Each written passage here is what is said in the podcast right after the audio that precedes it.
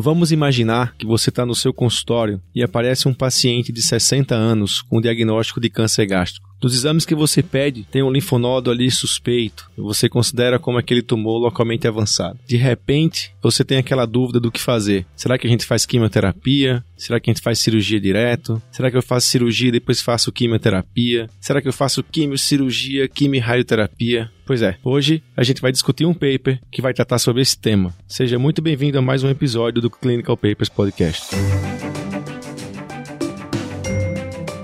Os melhores papers publicados, interpretados a fundo por um time de especialistas em oncologia. Seja muito bem-vindo a mais um episódio do Clinical Papers Podcast com Raniel Spencer, Tiago Biaki e Diogo Bugano.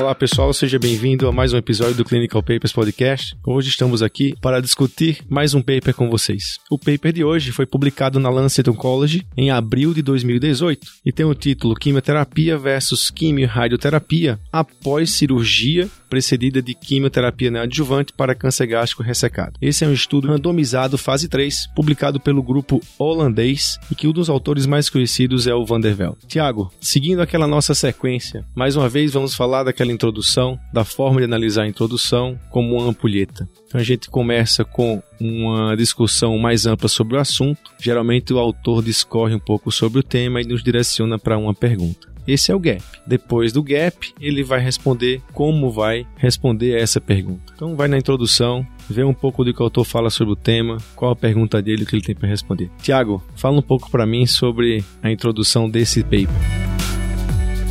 Então, Roniel, como você comentou, esse é um, é um estudo fase 3 randomizado. E na introdução, o estudo Critics, os autores iniciam falando da importância epidemiológica da doença, como sendo a quinta causa de morte no mundo, e o gancho para a elaboração desse estudo, na verdade, é o seguinte: desde o começo dos anos 2000, a gente sabia o benefício de quimio e radioterapia adjuvante para os pacientes com câncer gástrico ressecado. Esse benefício ele foi demonstrado no estudo do Intergroup, publicado em 2001 e foi um estudo fase 3 randomizado que comparava pacientes com quimio e radioterapia adjuvante versus cirurgia isolada e esse estudo foi positivo para a sobrevida global. Alguns anos depois, no Reino Unido foi publicado o estudo MEDIC, que comparava então cirurgia isolada com quimioterapia perioperatória. Esse estudo foi igualmente positivo para a sobrevida global. E a gente tem, é, não tinha até o momento então uma comparação formal entre essas duas estratégias. O estudo Critics vem para responder essa pergunta: o que, que é melhor? Fazer quimioterapia perioperatória apenas para esses pacientes com câncer gástrico localmente avançado ou existe um papel para quimio e radioterapia no cenário adjuvante ainda para esses pacientes que forem considerados é, ressecados com uma linfadenectomia adequada. Ótimo, Tiago. Acho que você tocou em pontos importantes aqui. Mas antes da gente seguir adiante, eu vou parar um pouco mais na introdução para que a gente se situe nessa, nesse cenário do que aconteceu para entender essa pergunta do autor desse paper. Quer dizer, existiam alguns trabalhos anteriores que falavam assim: olha, depois que você opera, fizer quimioterapia é melhor do que só operar. Isso era uma, uma questão que foi respondida. Aí vieram outros autores e falaram assim: não, vamos fazer quimioterapia antes, porque eu consigo dar mais quimioterapia para os pacientes e a gente opera depois. Quer dizer, eu trouxe a quimioterapia para antes da cirurgia. A gente sabe que uma gastrectomia, enfim, é uma cirurgia que pode levar a alguma morbidade pós-operatória, impedir que o paciente faça a quimio depois. Então a gente faz antes e a gente opera depois. Mas aí teve um grupo que falou: e a radioterapia? O que é que a gente faz? Será que vamos esquecer da radioterapia? Existe um trabalho clássico né, americano em que ele fala do papel da radioterapia adjuvante no controle e na sobrevida do câncer gástrico. Enfim, a quimioterapia antes, a quimioterapia depois, é esse o cenário que a gente está embutido agora nesse, nesse paper. E o que é que esse paper fez? Ele pegou um paciente, expôs ele à quimioterapia neoadjuvante, fez a cirurgia e depois ele randomizou, ele jogou em dois braços completa mais três ciclos de quimioterapia ou completa rádio e quimioterapia. E a gente vai ver o que acontece. Diogo, é isso? É, e sempre se questiona se um paciente que é bem operado e por ter sido bem operado tem uma chance muito baixa de recidiva local, vale a pena fazer um tratamento local que é a radioterapia nesse paciente que já está muito bem tratado localmente? Ou será que apenas a quimioterapia que vai controlar a doença sistêmica é o que ele precisa? E isso acho que está um pouco por trás da ideia desse trabalho que a gente vai discutir hoje. Pessoal, só lembrando a você que está ouvindo, a gente está começando né, semanalmente a, a, disponibilizar os papers. É lógico que ao longo desses, dessas semanas a gente vai colocando para você o link, não só desse paper que a gente está discutindo hoje, mas do que a gente eventualmente comenta, como o Magic, o Cross, que a gente vai, vai comentar em outro episódio, o próprio, o próprio Intergroup, que você possa ir lá no site, não só escutar o podcast, mas ter acesso através do PubMed pelo link ao próprio artigo, se você quiser aprofundar mais no assunto. Clinical Papers Podcast. Pessoal, dando seguimento agora, a gente vai para o tópico, a parte de métodos. Toda vez que a gente sai da introdução, a gente vai dos métodos para ver como esse trabalho foi, foi feito, qual é a credibilidade que ele, que ele tem, qual foi o desenho do estudo, se o desenho é adequado ou não. E a gente vai escolher algum ponto ou outro dos métodos para que você aprenda também a lidar com essa nomenclatura, com o que é feito nos trabalhos atuais. Diogo, vou perguntar para você agora sobre os métodos. Critério de inclusão e exclusão, né? se ele é randomizado ou não, como foi essa randomização, o que é que você acha do momento da randomização, enfim. Fala um pouco dos métodos para os nossos ouvintes. À primeira vista, o desenho assim é bem claro, é bem limpo, como a maioria dos estudos fase 3, é muito fácil de entender. Então eles pegavam pacientes com adenocarcinoma de estômago ou da transição esofogástrica, estadiados como estádio 1B a 4A, lembrando que aqui então tinha os tumores T2N0 entrando também nesse estudo, e ao diagnóstico, se eles tinham bom performance status, eles eram randomizados a um grupo de quimioterapia perioperatória apenas, no mesmo modelo do MAGIC, então esquema EOX, ou podendo trocar oxaliplatina por cisplatina e a capestabina por simpefil, perioperatório, ou EOX pré-operatório por três ciclos, opera e depois quimio-rádio com cisplatina e simpefil adjuvante. Então, Diogo, queria fazer um adendo nesse momento da randomização do estudo, na verdade. Esses pacientes eles eram randomizados no começo do estudo, ou seja, no começo preenchia critérios de inclusão, esse paciente era randomizado no braço somente quimioterapia perioperatória, com a cirurgia no meio, ou químio, cirurgia e quimio-rádio. Em outra publicação, é, eles até demonstraram que a qualidade da cirurgia foi semelhante nos dois braços, que poderia vir a ser uma crítica no estudo. Se eu sei que eu vou fazer quimio-rádio, talvez eu não fizesse aquela linfadenectomia, mas aparentemente parece que a cirurgia foi igual. Qual que é o problema que eu vejo nesse estudo? Essa randomização ela foi no começo. E a gente estava conversando semana passada que quando a gente vai calcular o N do estudo, a gente estima uma diferença entre os braços, a gente escolhe qual que vai ser o poder do nosso estudo, o erro alfa do nosso estudo e a gente já chega a um N. E esse N foi calculado também para esse estudo, baseado nessa população que estava iniciando o tratamento. Qual que é o problema que eu vejo aí? O tratamento pré-operatório era semelhante nos dois braços. O que a gente quer comparar, na verdade, é o tratamento pós-operatório desse paciente. E o problema é que só,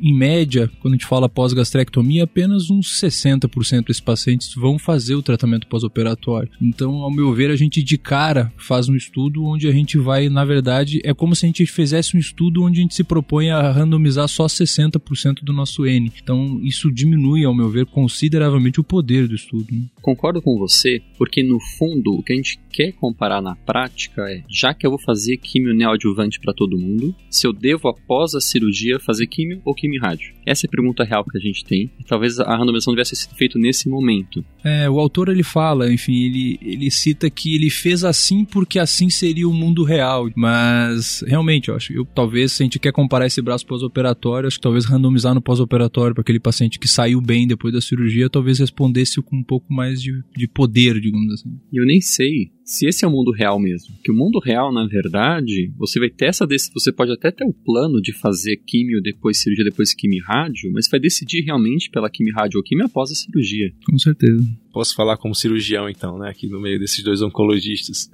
Engraçado que no, no primeiro episódio a gente discutiu um trabalho que a randomização foi feita depois da cirurgia. Um trabalho que discutiu câncer de pâncreas. Uma das críticas do colega era exatamente isso. Se você fizer isso, você seleciona muito o paciente e aí você não está sendo realista. Você está agindo apenas naqueles pacientes que estão altamente selecionados. Então, eu acho que tem os dois pontos de vista. Né? Acho que o autor, esse, essa forma de randomização, né, que você começa a calcular o resultado a partir da randomização, se chama por intenção de tratamento. Tem gente que prefere essa randomização porque ela prefere analisar o tratamento como um todo mas eu também sou meio com os meninos aqui, o Tiago e o Diogo, que nesse caso, como a gente quer avaliar muito mais o que acontece depois da cirurgia, teria mais sentido randomizar a partir dali. Todos os estudos modernos incluem pacientes T2. Então, numa situação que você não consegue dizer com certeza absoluta que o paciente é T1, que é a maioria dos casos, você provavelmente deve indicar quimioterapia ou algum tratamento perioperatório. Então, no mundo que a gente vive hoje em dia, a grande maioria dos tumores serão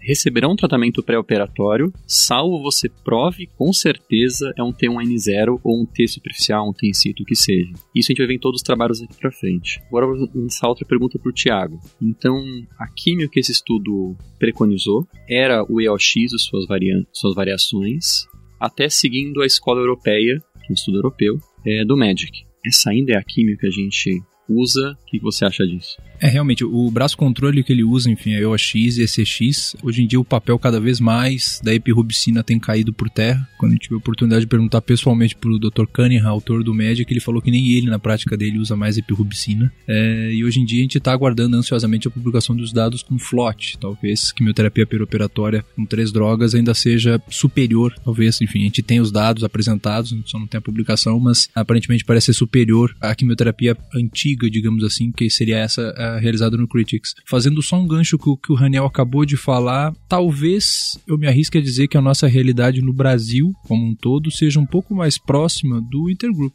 onde a maior parte dos pacientes são, são operados, na verdade, em hospitais da comunidade, não em grandes centros oncológicos, em grandes centros financeiros, eu diria, no Brasil. Brasil, como um país como um todo, a maioria, como é nos Estados Unidos, esses pacientes são operados em hospital da comunidade, e por isso que o Intergroup veio, é, o McDonald's veio do, dos Estados Unidos. Né? Só para que o cirurgião entenda, né, o colega que está ouvindo, o residente, no mínimo, no mínimo, se você não tem certeza que ele é T1, como o Diogo falou, e isso é muito difícil, às vezes tem que fazer ultrassom endoscópico e às vezes você não tem essa tecnologia, você sabe que a cirurgia pode complicar a gastrectomia. E aí você garante que o paciente faça os ciclos de quimioterapia. Imagine um caso que você faz uma gastrectomia, um T2 é tranquilo, esse paciente complica e você não oferece quimioterapia para ele. Isso é um cenário que a gente deve evitar. Mas ainda sobre metodologia, eu percebi também aqui olhando que o estadiamento dele não incluía laparoscopia para os casos. Ele fazia laparoscopia e ele fez pouca laparoscopia.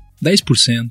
10% laparoscopia. É muito pouco. É. Hoje a gente discute assim, o paciente chega com câncer gástrico, T3 ali, você acha que vai fazer quimio neoadjuvante, tem gente que até superestima isso, até faz esses procedimentos. A laparoscopia ela é quase que mandatória no pré-operatório. Ele só fazia laparoscopia se ele tivesse uma suspeita pela tomografia de carcinomatose. E não é, não é raro num paciente com tumor gástrico avançado, mesmo com tomografia normal, sem acide, sem nódulo, quando você passa laparoscópico, tem implante neoplásico no peritônio. Isso eu acho uma falha estratégica de estadiamento. É tanto que muitas cirurgias foram abortadas por evidência de carcinomatose e ressecabilidade, e não só isso. Os casos que tinham lavado positivo ou alguma carcinomatose pequena entraram como se fossem não metastáticos, na verdade são. Isso é, um... isso é uma falha, a gente acabou tendo pacientes metastáticos nessa amostra, então o desfecho vai ser um pouco pior do que a gente esperaria. Mas, por outro lado, todos esses estudos de tratamento perioperatório, eles não fazem laparoscopia diagnóstica.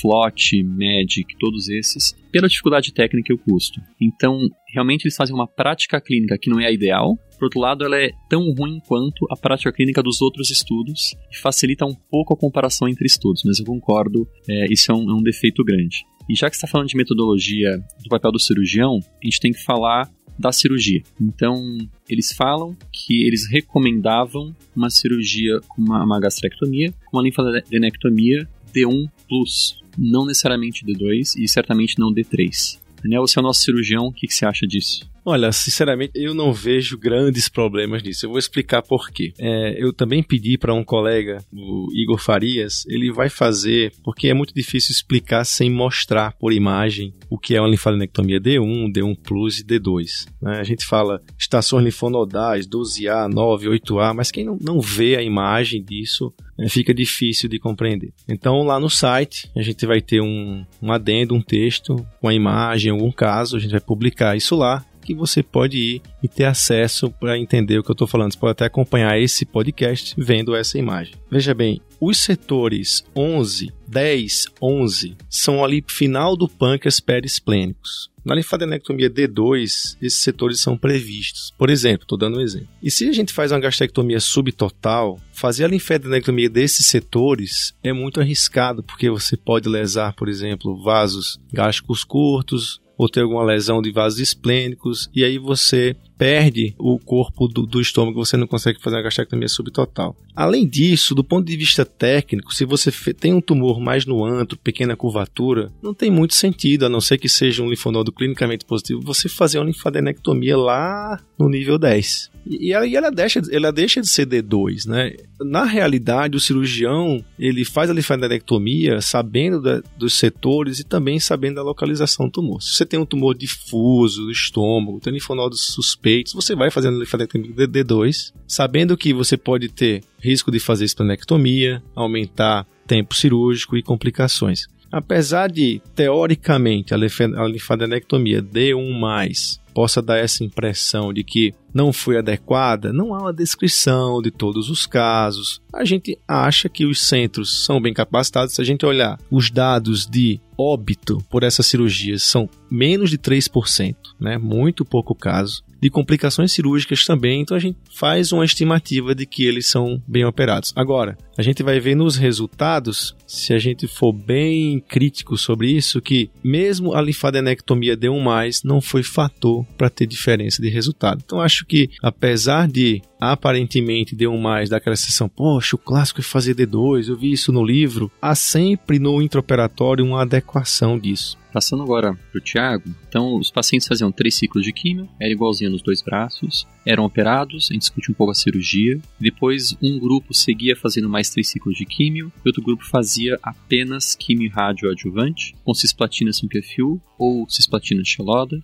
e a dose de 45 Gray é, da radioterapia adjuvante. Tiago, você está confortável com isso? É o que você tem praticado? É o que tem nos estudos? Então, o esquema que ele faz pós-operatório de quimiorradioterapia vai, é um pouco diferente, digamos assim, do esquema clássico do, do próprio McDonald's, que aliás é um esquema que é difícil de justificar por que foi com aquela sequência de exata de aplicações de 5-fluoracil, mas a combinação de uma platina e uma fluoroprimidina concomitante à rádio tem sido utilizado, enfim, em alguns outros estudos, como o próprio ARTIS, é, que utiliza quimiorradioterapia num cenário adjuvante. Eu acho que é, a dose de radioterapia também considera uma dose adequada. Acho que para investigação que ele estava se propondo, acho que, enfim, ele, ele consegue fazer isso bem. Após o término do tratamento, esse paciente, isso é uma coisa que também é, é, é importante ser dito, porque um dos desfechos que ele considera no estudo é a sobrevida livre de doença. É importante dizer que após o término do tratamento, esses pacientes eles tinham um programa de segmento. Ah, durante o primeiro ano, eles eram vistos a cada três meses, eles faziam imagem a cada seis meses. Isso é, isso é importante. A gente estava conversando também também num outro episódio, porque às vezes a gente vê alguns estudos onde alguns dos desfechos são sobre vida livre de doença, só que a gente não procura muito por essa doença. Então,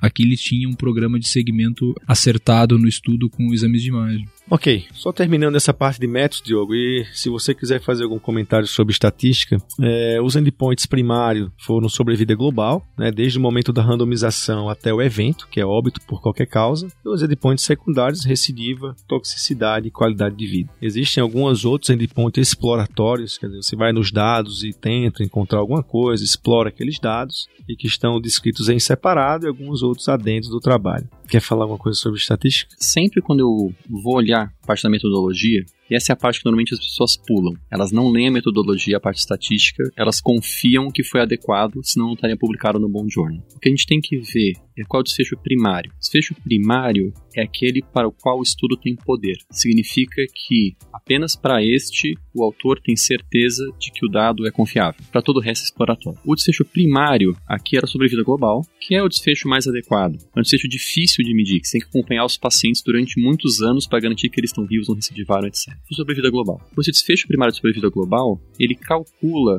o tamanho de amostra. Como que ele faz isso? O Thiago comentou um pouco disso já. Ele estima que vai ter um desfecho num grupo, e aqui ele considerou sobrevida em 5 anos de 40%, E essa estimativa vem de estudos prévios. Então ele disse, no Magic foi em torno de 40%. Então espero que no meu braço, que é bem parecido com o Magic, seja 40%. E ele estima o quanto que vai melhorar no outro braço no outro braço, então ele estimou que ia aumentar essa sobrevida global de 40% para 50%. Então ele estimou que teria 10% a mais de cura com esse procedimento. De onde vem esse número 10%? É um pouco julgamento clínico, o que ele acha adequado. Então eu vou adotar um tratamento novo se aumentar em 10% a chance de cura. E um pouco baseado no que os outros estudos têm usado como aceitável. Por exemplo, o FLOT, que o Thiago comentou, também tinha um alvo de aumentar em 10% a chance de cura. Então, nessa área da ciência, um aumento de 10% em cura é o que você busca com seu tratamento novo. O que isso significa? Se a sobrevida num grupo for 40 e na outra for 45, o estudo vai ser negativo, porque você teve o poder e desenhou o seu estudo para achar uma diferença de 10% ou mais. Se você teve a sobrevida num grupo de 30 e no outro grupo de 38, o estudo vai ser negativo também, porque seu poder era 10% ou mais. Então esse estudo só seria positivo se a radioterapia após a cirurgia aumentasse em 10% ou mais a chance desses pacientes saírem vivos. E convenhamos, é um pouco ambicioso. Porque no fundo você está dizendo que em 10% ou mais dos casos, a recidiva é loco-regional e não à distância. E numa situação como essa, que o paciente era muito bem operado, como você disse, a gente não esperava tanta recidiva local assim. E vamos ver então o resultado que isso veio no final. Clinical Papers Podcast.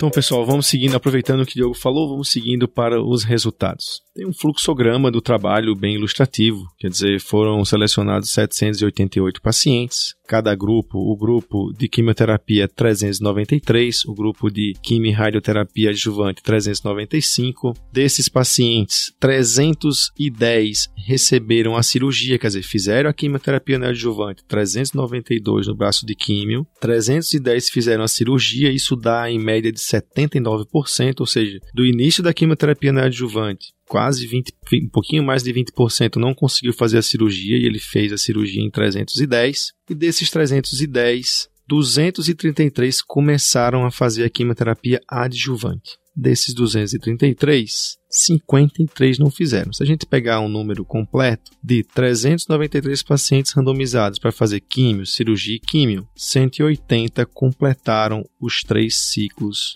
de quimioterapia adjuvante completaram totalmente o ciclo. Isso dá 46% mais ou menos. Olhando aqui o braço da quimioterapia, cirurgia e quimio e rádio, dos 389 pacientes que fizeram quimioterapia neoadjuvante, 326 foram operados, isso deu 83%, muito parecido com 79 do outro braço. Desses 326 que foram operados, 73 não fizeram quimioterapia adjuvante, quer dizer, 245 começaram quimio radioterapia adjuvante, melhor dizendo, e desses 197 completaram as 5 semanas de quimio e radioterapia adjuvante. Metade. Viu o que eu falei?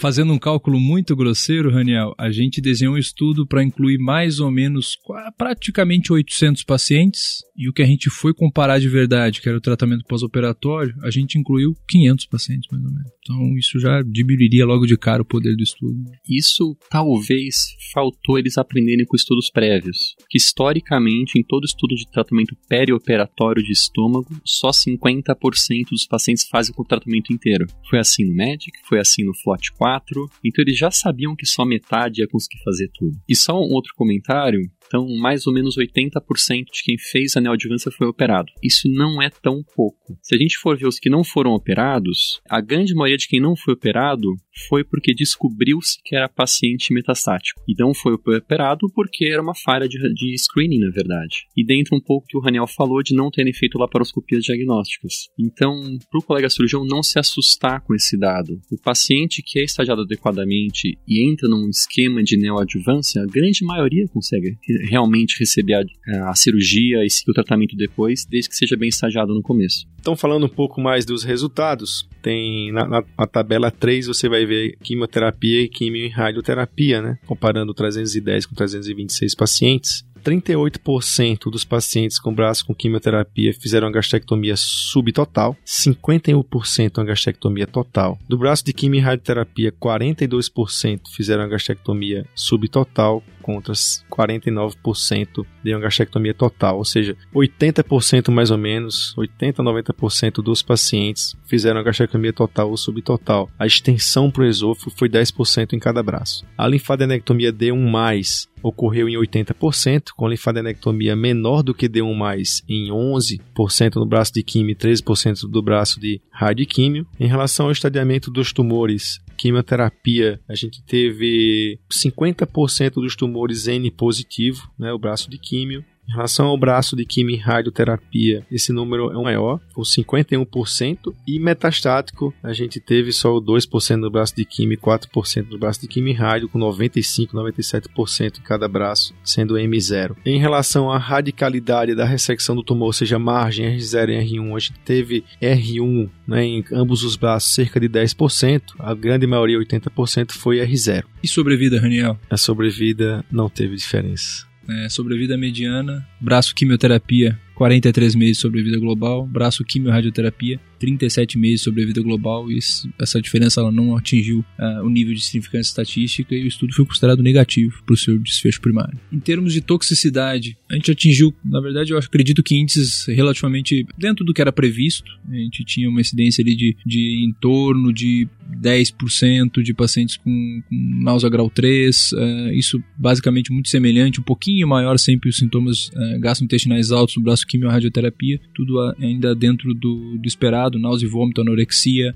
um pouco mais de mielotoxicidade, eu diria, no braço quimioterapia, um pouco mais de toxicidade gastrointestinal no braço quimio-radioterapia, tudo dentro do esperado, imagino. Exato, você imagina, quem faz mais quimioterapia vai ter mais mielotoxicidade, quem faz radioterapia vai ter toxicidade gastrointestinal que está irradiando que sobrou do estômago. Abdômen superior, com certeza. Só comentando da questão de dado de recidiva, lembra que eu falei que esse estudo só seria positivo se os pacientes tivessem muita recidiva local. Se for ver nos dois grupos, o braço quimioterapia apenas teve 15% de recidiva local e o grupo quimio-rádio 11%. Então até teve uma redução numérica, sem significância estatística, e que foi inferior aos 10% que eles precisariam para o estudo ser positivo. E de novo, esse estudo acabou sendo positivo não porque a quimio rádio não funcione. Ele não foi positivo porque a maioria dos pacientes não recidiva localmente quando é bem operado. Um outro comentário, a gente tem os dados do Artist One, que é um estudo japonês de quimio adjuvante,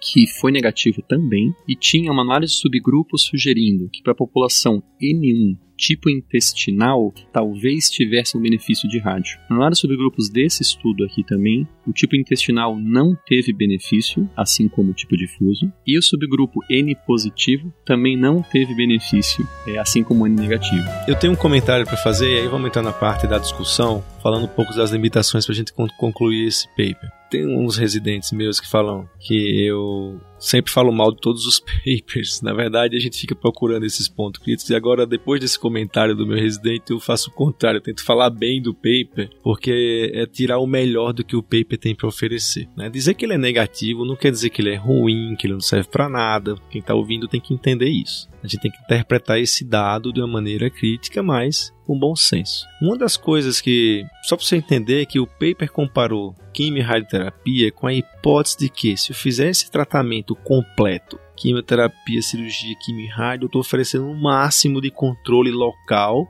e esse controle local, junto com essa quimioterapia, ia dar um ganho de sobrevida. Olhando um pouco para trás, os pacientes, a gente tem um Magic, o McDonald, que é um trabalho que mostrou que os, na análise de subgrupos, pacientes que tinham uma linfadenectomia inadequada se beneficiaram mais dessa radioterapia. E essa ideia de que se o paciente é bem operado e tem uma linfadenectomia adequada, ela não se beneficia da, da radioterapia, ela é um pouco já abatida nisso. Esse trabalho veio meio que consagrar isso. E se a gente for pegar um número, a gente vai falar assim, olha, a linfadenectomia D1+, pode não ser adequada. A gente teve alguns casos, né, 10% da linfadenectomia é menor que D1+, e mesmo assim, quer dizer, mesmo com essa linfadenectomia suspeita subjúdice e casos com menores que, menores que D1+, não teve diferença de sobrevida. O que isso quer dizer, pessoal, na prática, é que se você fizer uma quimioterapia neoadjuvante, fizer uma cirurgia adequada, você está tratando bem seus pacientes. Pessoal, comentários finais, alguma discussão, o que, é que a gente pode concluir? Diogo, Thiago? Putz, acho que você já falou tudo. Só uma mensagem para os haters. Nós não ignoramos os dados do FLOT 4. A discussão aqui, que era o objetivo do trabalho, era se rádio acrescenta a químio. A gente não está discutindo qual é a melhor químio. A gente vai discutir isso no futuro quando a gente abordar o FLOT 4. É, eu completaria dizendo que o estudo responde uma pergunta específica para quem já fez químio neoadjuvante, fazer quimio-radioterapia no cenário adjuvante não acrescenta a quimioterapia apenas no cenário adjuvante. Pessoal, muito obrigado. Espero que tenham gostado. Vá lá no site, participe. Escolha seu paper, né? aquele paper que você tem interesse que a gente discuta. Coloque lá e a gente vai fazer um esforço para discutir ele aqui. Muito obrigado. Até a próxima semana. Grande abraço. Até lá.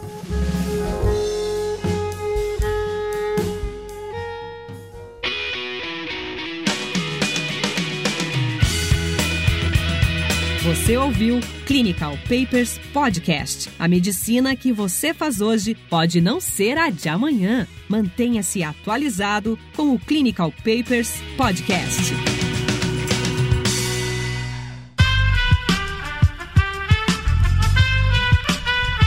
Este podcast foi editado por Aerolitos Edição Inteligente.